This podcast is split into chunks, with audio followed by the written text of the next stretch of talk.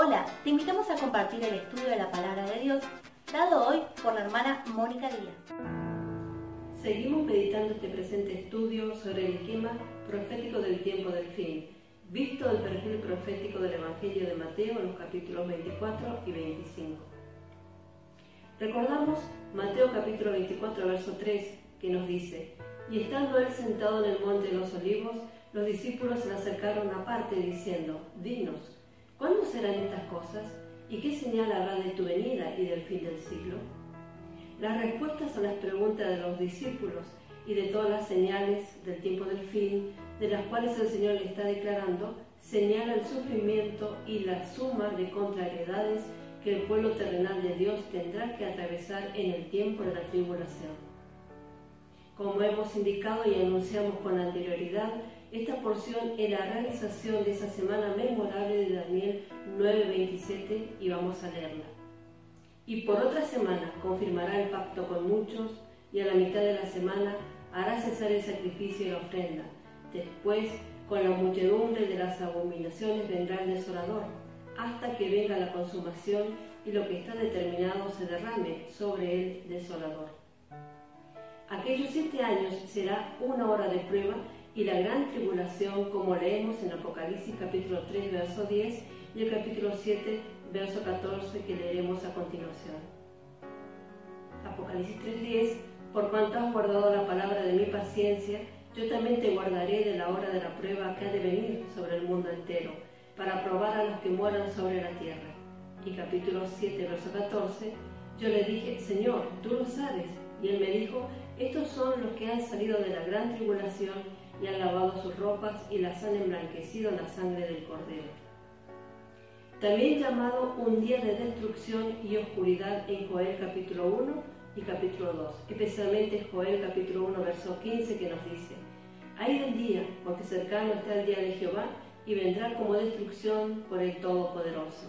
Y capítulo 2 verso 2, días de tiniebla y de oscuridad, días de nube y de sombra, como sobre los montes se extiende el alba Así vendrá un pueblo grande y fuerte, semejante a él no lo hubo jamás, ni después de él lo habrá en años de muchas generaciones. Y un tiempo de noche y de ira, como vemos en 1 Tesalonicenses capítulo 5, versos 7 y 9. El verso 7 nos dice, pues los que duermen, de noche duermen, y los que se embriagan, de noche se embriagan. El verso 9, porque no nos ha puesto Dios para ira, sino para alcanzar salvación por medio de nuestro Señor Jesucristo. Esos serán los más terribles siete años de toda la historia del mundo, pero gracias a Dios que también serán seguidos inmediatamente por el día más glorioso, el justo reinado de Jesucristo. Como Israel, como nación, no recibió a Cristo en aquel tiempo, y como sabía Dios que no lo haría, dio a Daniel una visión de las cosas para los tiempos postreros, que aún hoy no han acontecido. Sin embargo, ese tiempo de cumplimiento no está muy distante ya. Ese tiempo de tribulación serán marcados y cargados con juicio, porque los judíos aceptarán las proposiciones de otro, un falso príncipe que vendrá en su propio nombre, como nos dice en Juan capítulo 5, verso 43. Yo he venido en nombre de mi Padre y no me recibís. Si otro viniere en su propio nombre, a él se recibiréis. Las potencias mundiales también estarán en rebelión contra Dios por elegir a ese príncipe falso con el objetivo de dar a luz un milenio sin Cristo. Hoy, en este día dispensacional, en este sexto día dispensacional y presente periodo de la Iglesia, el Señor está reuniendo un pueblo del cual está edificando una iglesia gloriosa sin manchas ni arrugas, como se ve en 2 de Corintios capítulo 11, verso 2. Porque os celo con celo de Dios, pues os he desposado con un solo esposo, para presentaros como una virgen pura a Cristo. Él sacará de ella cohortes, séquitos de personas, filas de creyentes, a diferentes intervalos. Pueden leer en 1 Corintios capítulo 15, mientras que al mismo tiempo comienza su relación con el pueblo de Israel. 1 Corintios 15, 23 nos dice, pero cada uno en su debido orden. Cristo las primicias, luego lo que son de Cristo en su venida. Este es un gran misterio revelado a Pablo, del cual no hay ningún indicio aquí en este discurso en el Monte de los Olivos. Este tiempo estaba oculto, escondido de los discípulos del reino, Ellos estaban completamente ocupados en el establecimiento del reino, lo que concierne a su propia nación. Así que ese tiempo de oscuridad y destrucción de los cuales los profetas profetizaron estará marcado a manera gradual a medida de que los santos, los hijos de luz, estén siendo levantados. Entonces las tinieblas también avanzarán gradualmente.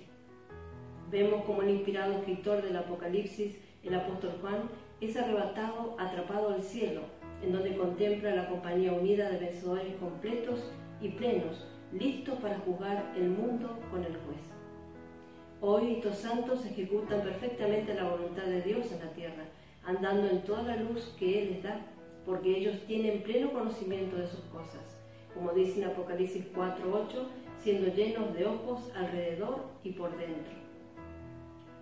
Sin dudas, estos vencedores totales y plenos continuarán sus actividades espirituales en el cielo, siendo el primer y más importante de ellos la adoración, ya que en la tierra su actividad continua es de alabar y adorar al Dios de la creación y redención. Comparamos con Juan capítulo 4, verso 23. Más la hora viene y ahora es, cuando los verdaderos adoradores adorarán al Padre en espíritu y en verdad, porque también el Padre, tales adoradores, busca que le adoren. Adoración en espíritu y en verdad. Y en el comienzo de la siguiente edad, el Cordero estará tomando el libro, refiriéndose a las cosas futuras, en sus manos, como nos dice en Apocalipsis capítulo 5, verso 8.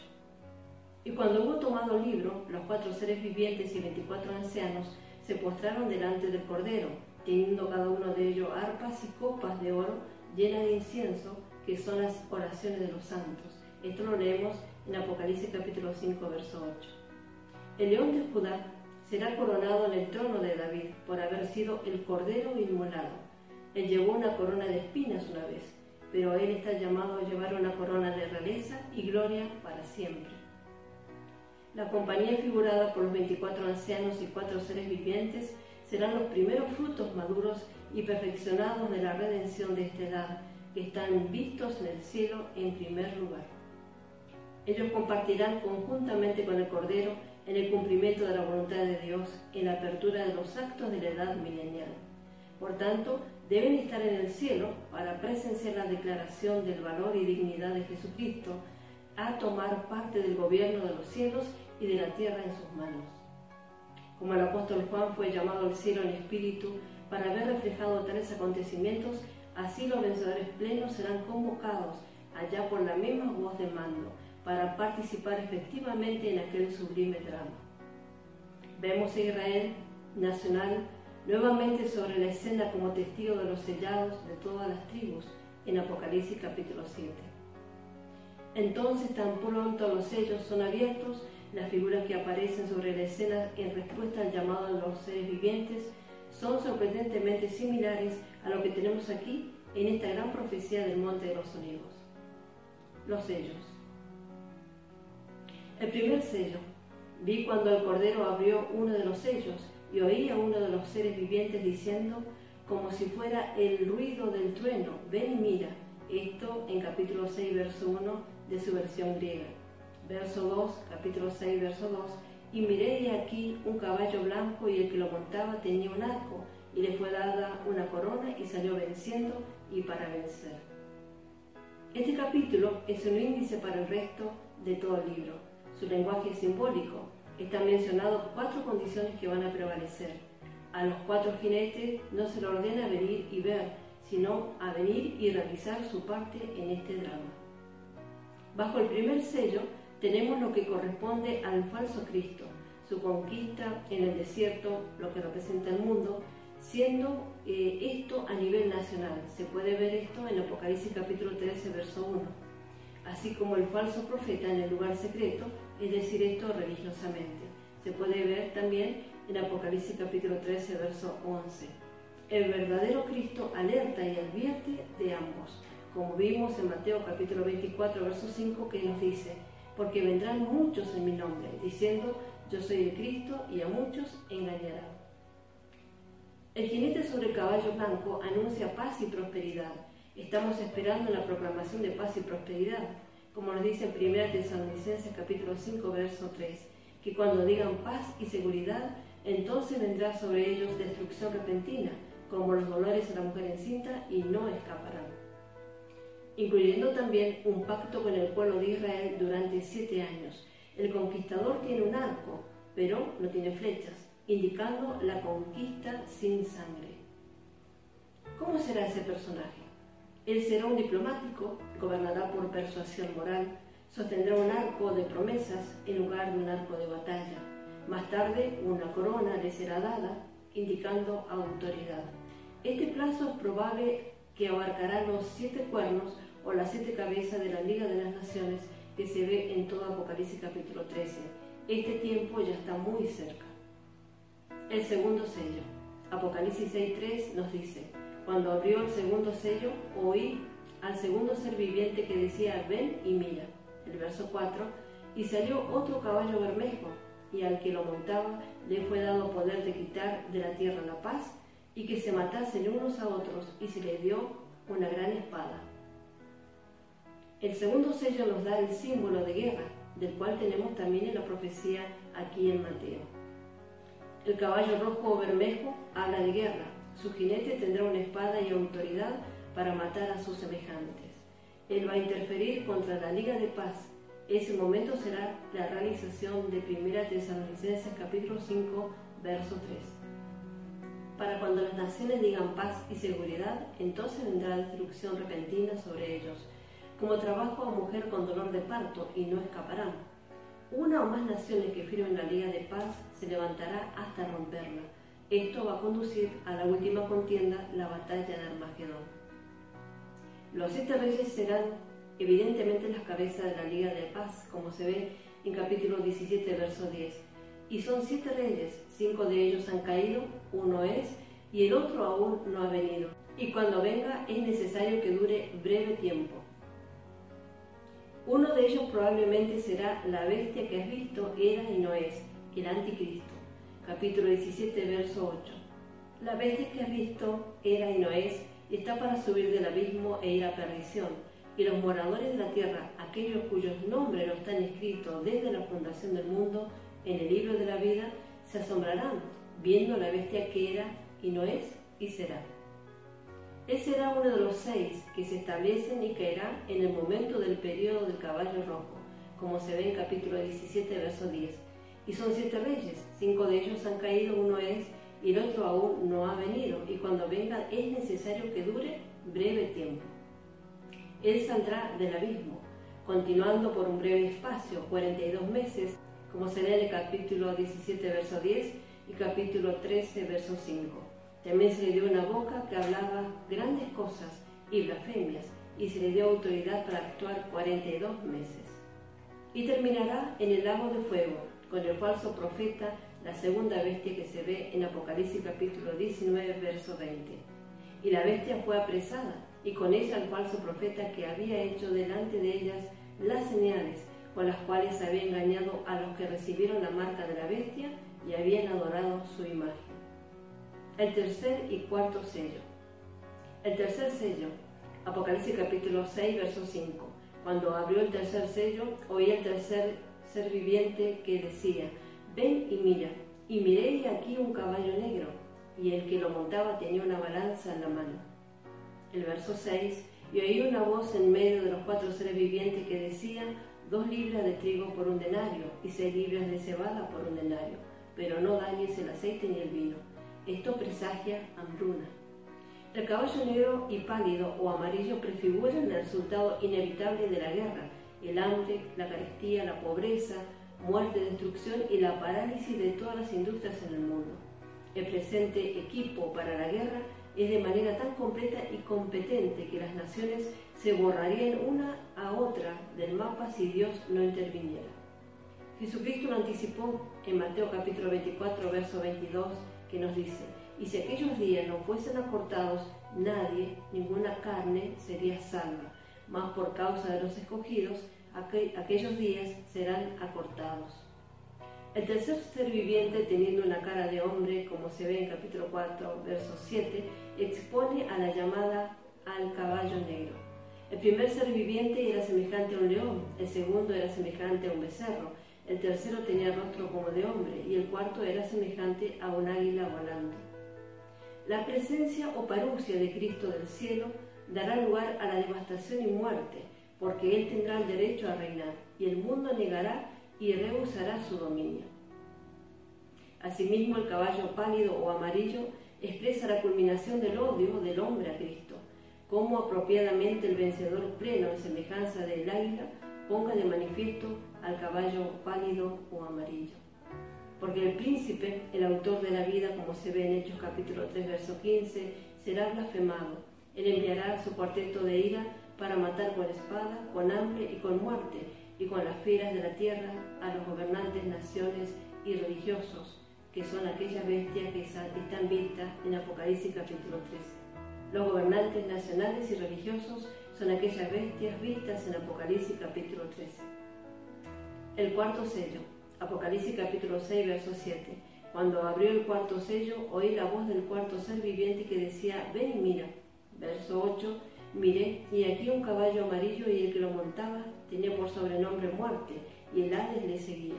Y le fue dada potestad sobre la cuarta parte de la tierra, para matar con espada, con hambre, con mortandad y con las fieras de la tierra. Esto presagia peste o pestilencia.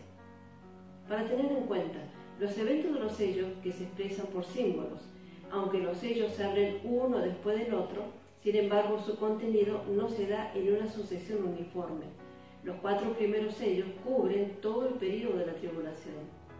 La apertura del quinto sello revela un gran martillo que concuerda perfectamente con las palabras de nuestro Señor en el mensaje en Monte de los Olivos, como dice en Mateo capítulo 24, verso 9.